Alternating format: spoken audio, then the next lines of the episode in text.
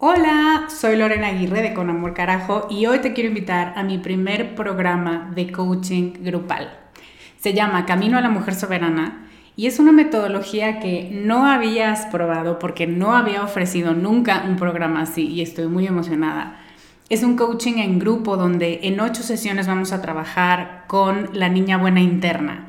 Vamos a trabajar un bloqueo por sesión que estás cargando que no te permite construir una vida plena porque se activan respuestas de tu niña buena interna.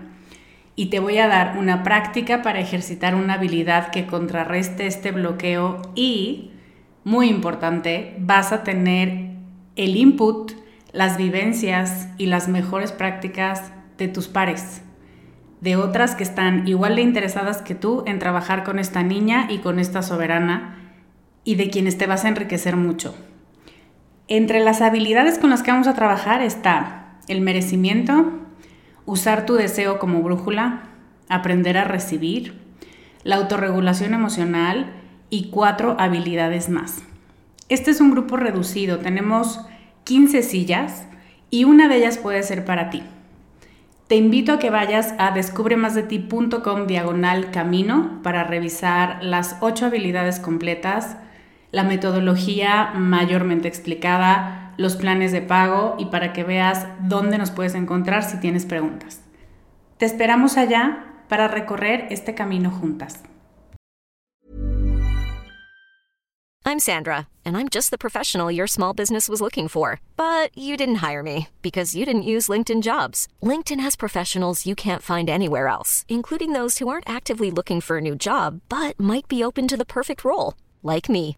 In a given month, over 70% of LinkedIn users don't visit other leading job sites. So if you're not looking on LinkedIn, you'll miss out on great candidates like Sandra. Start hiring professionals like a professional. Post your free job on linkedin.com/achieve today.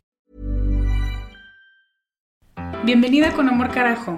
Este es un espacio para hablar sobre todas tus emociones sin juicios, para abrazar tu imperfección, para aceptar todo lo que eres y para desarrollar autocompasión. Me da muchísimo gusto que estés aquí. Si quieres sumarte a mi lista de correo para saber más de mí y de mis programas, deja tus datos en descubremasdeti.com diagonal lista. ¿Empezamos? Hola, ¿cómo estás? Qué gusto saludarte. Yo soy Lorena Aguirre y soy coach emocional y de autocompasión radical. Y el tema que te traigo hoy presiento que va a ser uno de los favoritos porque es uno de los que por más tiempo me han estado pidiendo que hable. Em, y finalmente llegó el día. Entonces, te voy a hablar hoy sobre los casi algo. De hecho, te voy a hablar en dos capítulos sobre los casi algo. Vamos a definir en este primer capítulo qué es una relación casi algo, por qué la mayor parte del capítulo se va a tratar de por qué nos enfrascamos en una relación así, por qué nos clavamos tanto y por qué es tan difícil superar una relación que termina con un casi algo. Me hace mucha ilusión poderte compartir mi perspectiva de este tema, porque como sabes siempre la voy a bañar mucho de estos componentes de autocompasión, porque establecer una relación con un casi algo suele ser un foco de mucha vergüenza y un golpe fuerte a nuestra autoestima. Entonces quiero decirte que te entiendo, que te abrazo, que no eres una mala persona, que no estás tonta por haberte atrevido a tener una relación con un casi algo. Y es mi intención con estos dos capítulos que puedas salir con mucha más claridad de quién eres y por qué entraste a un acuerdo de estos. Y deseo que puedas acompañarte en el proceso de sanar después de un rompimiento así o en el punto donde ya no te estás sintiendo tan cómoda pero tampoco lo quieres dejar ir. Deseo de verdad que esto sea un bálsamo para ti y para que recuerdes que eres una chingona y que no hay razón por la que aceptes menos de lo que te mereces. Esa es mi intención. Vamos a empezar entonces definiendo qué es una relación casi algo o con un casi algo. Es como la gelatina que no tiene grenetina. Entonces no acaba de cuajar nunca. es esa imagen, pero en una relación romántica. Son estas relaciones donde estás involucrada, realmente involucrada, en mente, cuerpo y alma, y donde hay un nivel, eso, de involucramiento, diría compromiso, pero es exactamente lo que no hay, de involucramiento muy alto, donde las reglas y los límites no están claros y tampoco la reciprocidad entre los miembros de esta pareja. No es una pseudo relación, no es. Voy a hablar un poco más de esto más adelante, porque de pronto dices, es que ni éramos nada. No, no te hagas la grosería de decir no éramos nada, porque estaba involucrada tu mente, tu cuerpo, tu alma, tus sueños, tus ilusiones. Si era algo, el que no se haya nombrado no significa que no haya existido. Pero por definición ese es uno de los problemas de las relaciones con los casi algo. Entonces, no es una pseudo relación porque sí tiene todas las características de una, pero tampoco sentimos que la podemos tomar muy en serio porque sabemos que no va a pasar de ahí. Del punto donde está, del no compromiso y del no avance.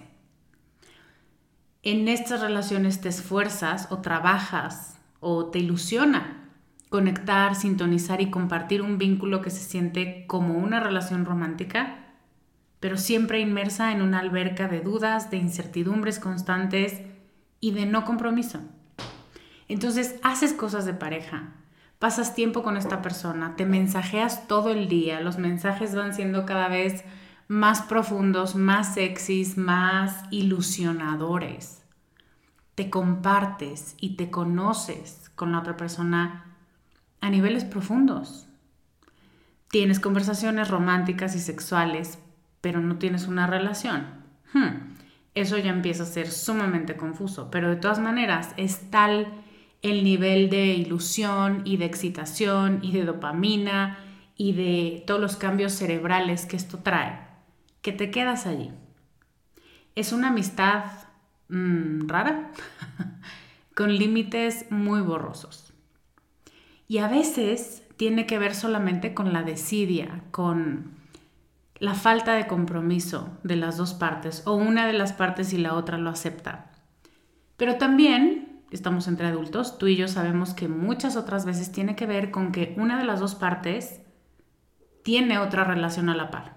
Y eso hace que la exclusividad del vínculo sea imposible. Y aquí es donde mucho de esto que te decía, donde empiezas a evaluarte como no puedo creer que yo, siendo yo, haya entrado en una relación así. Mm, ¿Qué te parece si no nos juzgamos? ¿Qué te parece si empezamos a ver el fenómeno de esta relación en lugar de pensar que tú eres la que tiene un problema?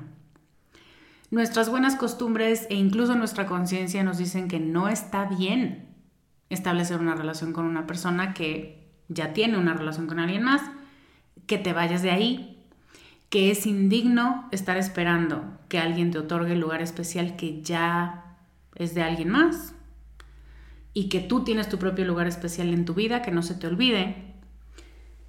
Y entonces la pregunta es, ¿por qué demonios nos enfrascamos en una relación así? así como me lo estás vendiendo Lorena, pues como que no se antoja mucho. Bueno, porque todo esto no lo vemos. Vemos y sentimos lo placentero de la relación, si no, no nos acercaríamos a ella. Lo primero que quisiera decir es que la búsqueda de pareja en estos tiempos podría ser perfectamente un deporte olímpico de alto riesgo, porque de verdad se siente como un campo minado. Como ves, cómo hablas, lo que opinas, em, lo que sueñas, lo que compartes, dónde conoces a la gente. O sea, es como todo muy complicado. Además de que vivimos en una época en la que tenemos muchísima información, muchísimos conceptos de todas las maneras en las que otra persona en la que estamos interesadas románticamente nos puede hacer daño. Y eso nos vuelve ansiosas y eso nos hace estar a la defensiva. Eso por un lado, pero a la par hay otra fuerza opuesta operando, que es este condicionamiento que tenemos de querer estar con alguien porque asumimos que es mejor estar con alguien que estar solas, que estar solteras. Esto es un condicionamiento generalizado de muchas generaciones, cultural, eh, terrible. Entonces, por un lado tienes la ansiedad de dejarte conocer y dejarte ver porque me vas a lastimar. Y por el otro lado, tienes un deseo enorme de ser conocida, de ser nombrada con un título especial. Una de mis psicólogas decía, que te saque del anonimato. Esto es totalmente patriarcal y viene totalmente del mito del amor romántico, pero está inserto en nuestro chip. Quiero alguien que me saque del anonimato. Quiero alguien con quien yo tenga una relación diferente al resto de las relaciones. Y los casi algo son una relación diferente al resto. O sea, se cumplen ciertas características, pero otras que no se cumplen son muy dolorosas.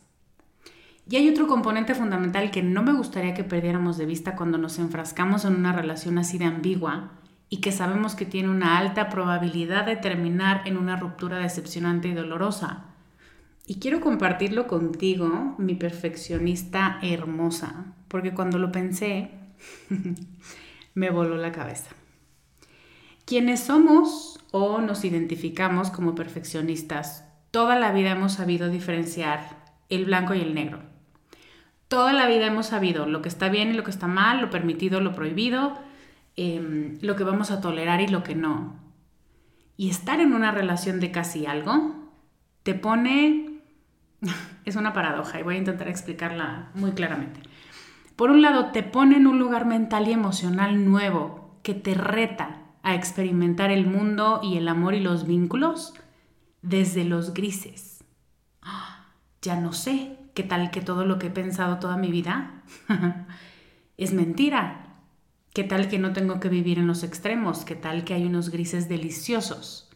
Y eso en sí mismo se vuelve muy atractivo, porque es un descanso del perfeccionismo, eso, de blancos y negros, de lo correcto e incorrecto a lo que estamos acostumbradas.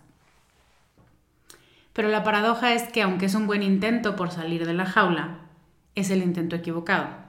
La ironía es que nos desgastamos muchísimo intentando encontrarle sentido a este tipo de relación en específico e intentamos justificar los negros, los defectos, ignorando las señales de alerta y magnificando los blancos, ¿no? La presencia de ciertas cualidades hasta convertirlas en lo mejor de la vida, nadie más las posee, esta persona es perfecta y básicamente soy afortunada de que haya querido tener una relación conmigo, la que fuera. La verdad está padrísimo. Y llegamos a conclusiones como esta persona tiene todo lo que yo necesito cuando no necesariamente. Y te voy a hablar un poco de la fase del enamoramiento y de lo intensa que es en unos minutos. Pero lo que hacemos es atar nuestra capacidad de ver más allá y seguimos reforzando el mito y la ilusión de que esta persona es diferente con nosotras y solo nosotras sabemos ver su verdadero brillo, su verdadero valor, lo que puede aportar a nuestra vida, que nuestra relación es especial y no es como las demás, y que nos está haciendo un lugar especial en su vida. Y este mito, es que quiero ser muy cuidadosa con las palabras que uso, porque de pronto digo mito y piensas, ah, entonces soy una tonta por creerlo. No, no, no es lo que estoy diciendo.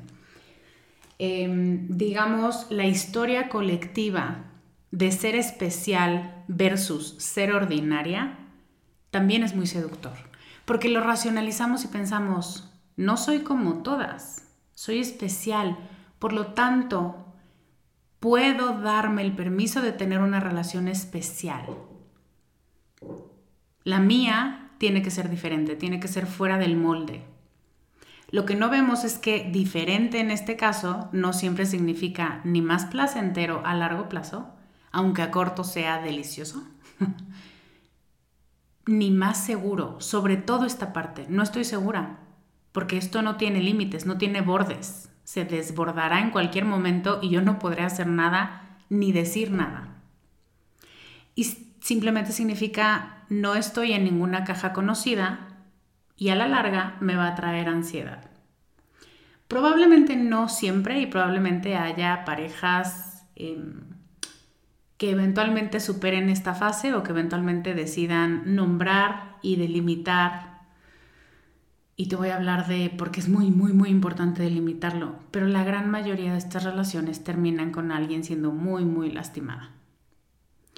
Cuando iniciamos y nos mantenemos en una relación con un casi algo, le abrimos la puerta a la ambigüedad, porque en realidad todo es posible cuando no hay reglas. Todo está bien cuando no hay reglas. Es, está permitido. Es, pues sí, nunca dijimos, entonces no te quejes ahora. Es como normalizar y validar ciertos abusos diciendo, pero tú nunca te quejaste, entonces ahora ya no te puedes quejar a posteriori. La falta de reglas hace que esta relación sea seductora y que se sienta especial, pero también nos convierte en una máquina de nervios, en diseñadoras de las explicaciones más inverosímiles y más estúpidas de las que somos capaces. Y estas son las cosas que después, cuando la relación termina, dices, y yo todavía justificando, y yo todavía queriéndome convencer de tal cosa. Porque en el momento se siente tan rico y se siente tanta pertenencia y pues eso, se siente bien en este momento estar con esta persona que todo lo pasamos por alto y que te digo, las explicaciones que nos damos son como nadie en el mundo entendería lo que acabo de decir, pero yo de alguna manera hago que tenga sentido para mí. Y esto no te lo digo desde mi pedestal, sino desde mi experiencia. Es rico y es seductor hacerlo. Te sientes disruptora, te sientes libre, te sientes especial. Y por eso es que continuamos en este callejón sin salida y sin ver que este es un callejón sin salida. Life is full of what ifs. Some awesome, like what if AI could fold your laundry? And some, well, less awesome, like what if you have unexpected medical costs? United Healthcare can help get you covered with Health Protector Guard fixed indemnity insurance plans. They supplement your primary plan to help you manage out of pocket costs. No deductibles, no enrollment periods, and especially no more what ifs. Visit uh1.com to find the Health Protector Guard plan for you. Quiero hacer una mención muy importante de algo que está pasando culturalmente. En los últimos años han aparecido nuevas opciones, nuevas alternativas, nuevas propuestas para vincularnos, como por ejemplo las relaciones poliamorosas. Y pensamos, de hecho, racionalizamos, que este debe ser un buen primer paso, el tener una relación con un casi algo, puede ser un muy buen paso para salirnos de lo establecido, que sin etiquetas las cosas pueden funcionar mejor. Y ya invitaré a alguien para que nos hable de las relaciones poliamorosas nutritivas, pero te puedo adelantar que estas relaciones tienen un nombre. Y de hecho, lo que caracteriza a las relaciones poliamorosas éticas es la transparencia en los acuerdos, los límites claros, la definición clara de estamos en una relación poliamorosa. ¿Ok todos? Ok. Entonces, amar con libertad, salirnos de las cajas de las relaciones conocidas y permitidas no significa estar en el limbo. El amor no te va a lastimar nunca, nunca. Y vamos a hablar de etiquetas. Tú jamás, espero, tomarías un líquido de una botella que no marcara claramente qué tiene adentro. Porque igual es agua de manantial más puro del mundo, pero igual es cloro, las etiquetas en las relaciones románticas no están ahí para arruinarnos la libertad y el poder de elección. Están ahí para que todos los involucrados sepan exactamente de qué se trata el juego. Eso da seguridad. No te ahoga ni te encierra en una jaula. No, no. Da seguridad porque entonces yo sé cuáles son mis derechos, yo sé cuáles son mis obligaciones y cuáles son las tuyas. El problema con los límites borrados es que cuando no hay claridad en el vínculo que compartes con otra persona, no sabes lo que está permitido. ¿Está permitido tener otras parejas? ¿Coquetear con otras personas? ¿Hasta dónde? ¿Acostarte con ellas? ¿Bajar una app para encontrar otras alternativas? Mm, ¿Tienes y aceptas compromisos de comunicación, de exclusividad? Y a la larga la pregunta que está flotando en el aire es, ¿esto puede seguir? Fácil y sanamente sin herir mis sentimientos, ni mi autoconfianza, ni mis límites éticos? porque todo es ambiguo y ante la falta de claridad, la confusión que estamos construyendo para el futuro es mucha. Y exactamente el problema de los casi algo es que se estiran tanto estas relaciones para caber en tantas categorías que pierden su forma. Somos amigos, pero somos amantes, pero somos pareja, pero no somos. Em, estamos tonteando, estamos coqueteando, somos muchas cosas al mismo tiempo que te digo, eso tiene pues este componente de disruptiva y de aventurera y de yo no que en una caja, ¿no?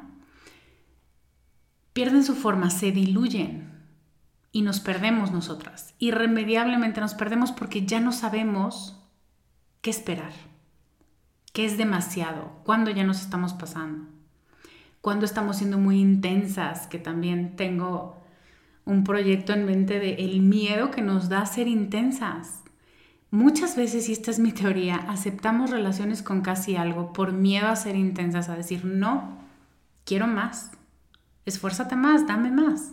No quieres cool, no voy a perseguirte por ningún lado, pero esto no es algo que yo quiera. Tenemos terror a decir eso. Y entonces como, eh, está bueno, está disfrutable, pues ni que de veras necesitara más. Pero muchas, muchas de nosotras sí necesitamos más.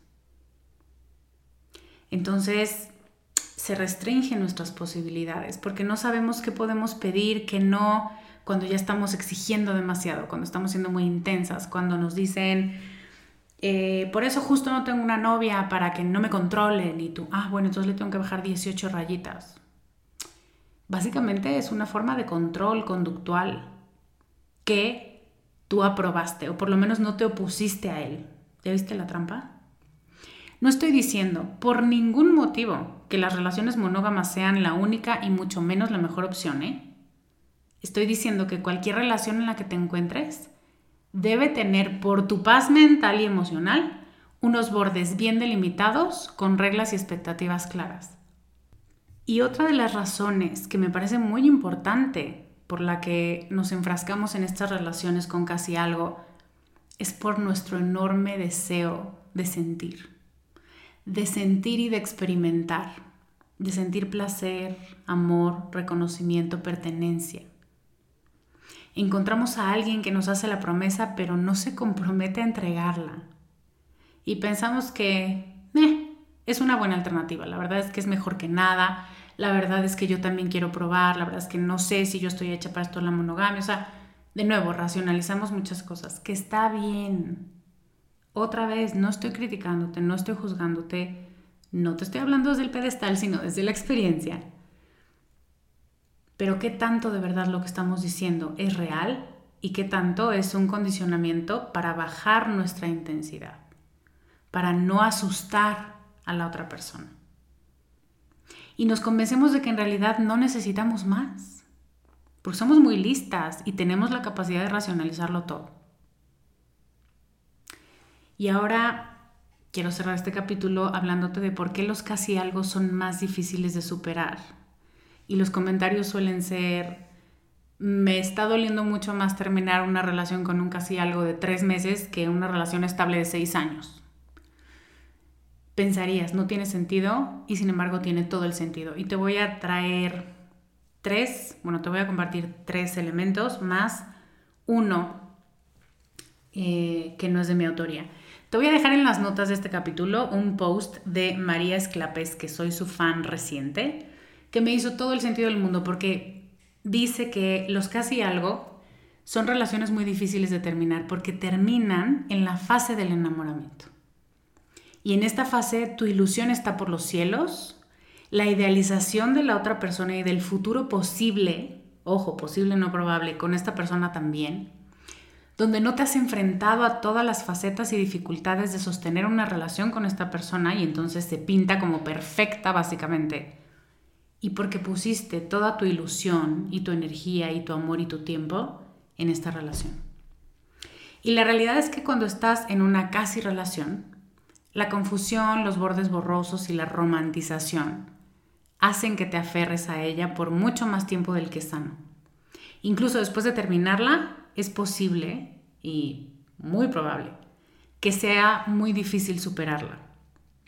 Y yo creo que aquí entra en juego el componente del orgullo herido, donde piensas, no puedo creer que no me haya elegido. Si soy un mujerón, si soy una chingonería, no lo puedo creer. Y también el componente de la fantasía que constantemente estás pensando cómo hubiera sido y lo perfecto que hubiera sido si tan solo alguien, alguno de los dos, se hubiera atrevido a ser valiente y a decir que sí y a formalizar. No hay otra alternativa en tu cabeza. Se te presentó una posibilidad de felicidad y no la tomaste. Así es como tú cierras tu relación con un casi algo, como tuvimos tan cerca al final feliz, pero no lo elegimos.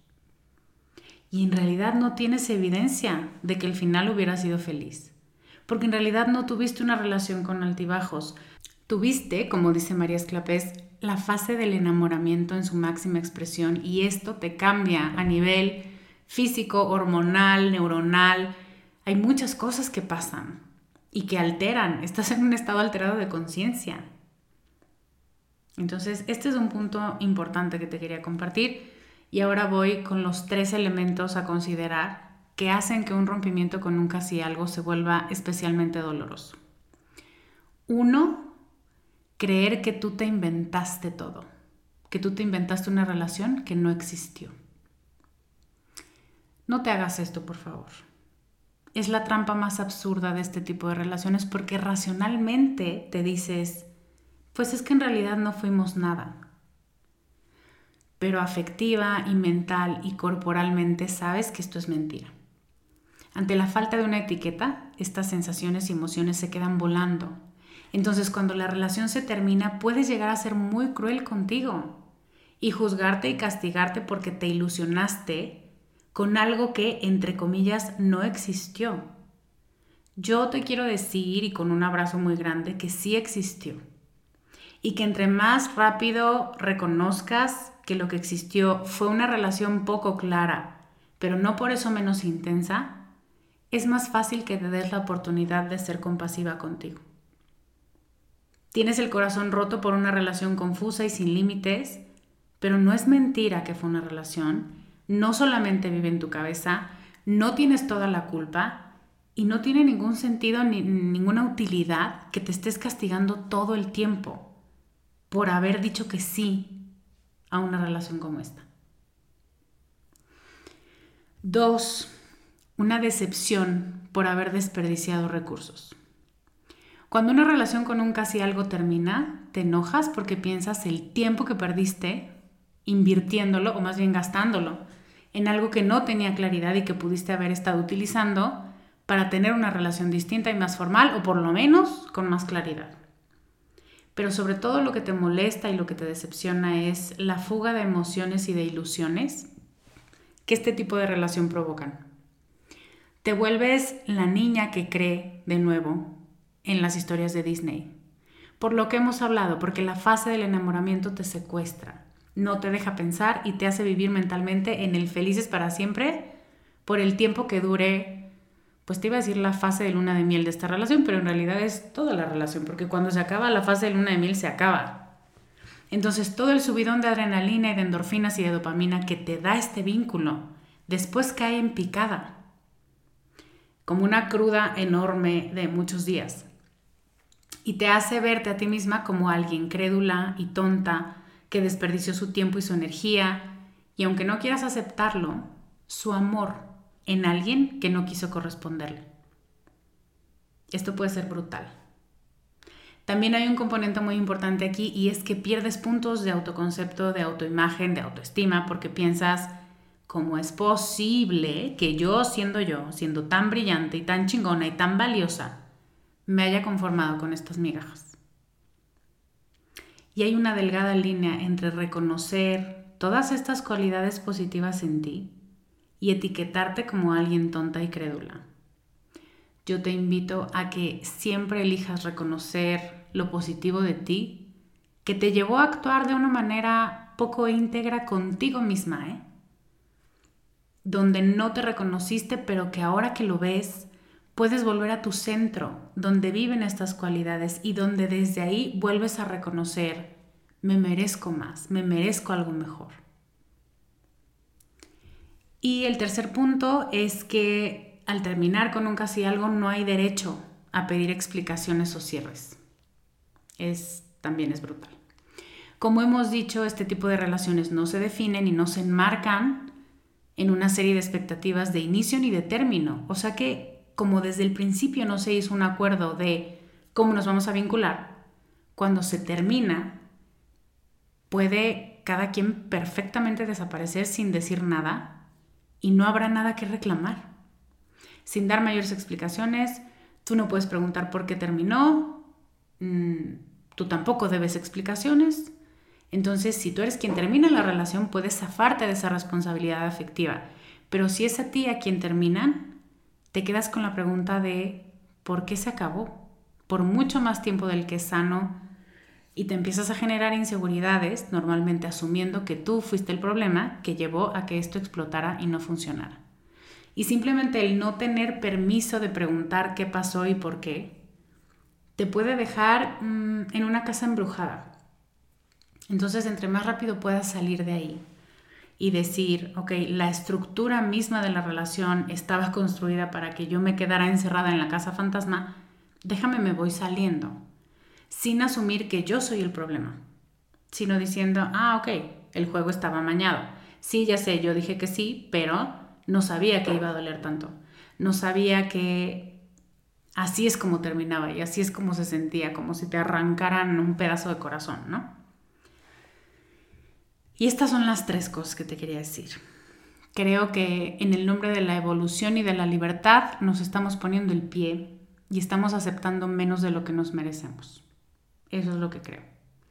Comentario de abuelita, me vale madres. Entonces pongámonos las pilas colectivamente para sostenernos unas a otras, para no tener miedo a decir sí quiero una relación definida con límites claros y eso hace que sea más fácil del otro lado encontrar a alguien que quiera lo mismo. Se convierte en un filtro para que quien no esté dispuesto a comprometerse no se te acerque. Punto. Me gustaría mucho saber tu experiencia con este tema. También me gustaría mucho invitarte a que si conoces a una amiga que ha pasado por este proceso, le compartas este capítulo para que empecemos a sanar colectivamente y a dejar de creer que todo es nuestra culpa. Recuerden que hay un sistema operando para que creamos eso. es mucho más fácil insertar demonios y fantasmas individuales que reconocer que el sistema colectivamente está jodido. La próxima semana te voy a hablar sobre cómo superar una relación con un casi algo y cuándo darte cuenta de que seguir manteniendo una no vale la pena. Aún con todas las todos los componentes y toda la dopamina y la adrenalina y las cosas, reconocer esto no lo vale. También, si tienes algo más que te gustaría que toque, algún otro tema o punto, déjamelo en los comentarios de este capítulo en descubremasdeti.com, diagonal 384. Te abrazo mucho si estás en una situación así. No es tu culpa, no estás mal, no eres tonta. Espero haberte dado un poco de luz al respecto. Muchas gracias por acompañarme hoy. Te mando un beso enorme. Yo soy Lorena Aguirre y te veo la próxima semana con más ideas para ser más tú. Bye. Este podcast, sus notas, regalos y links viven virtualmente en la página www.descubremasdeti.com. Encuéntranos en redes como arroba descubre más de ti.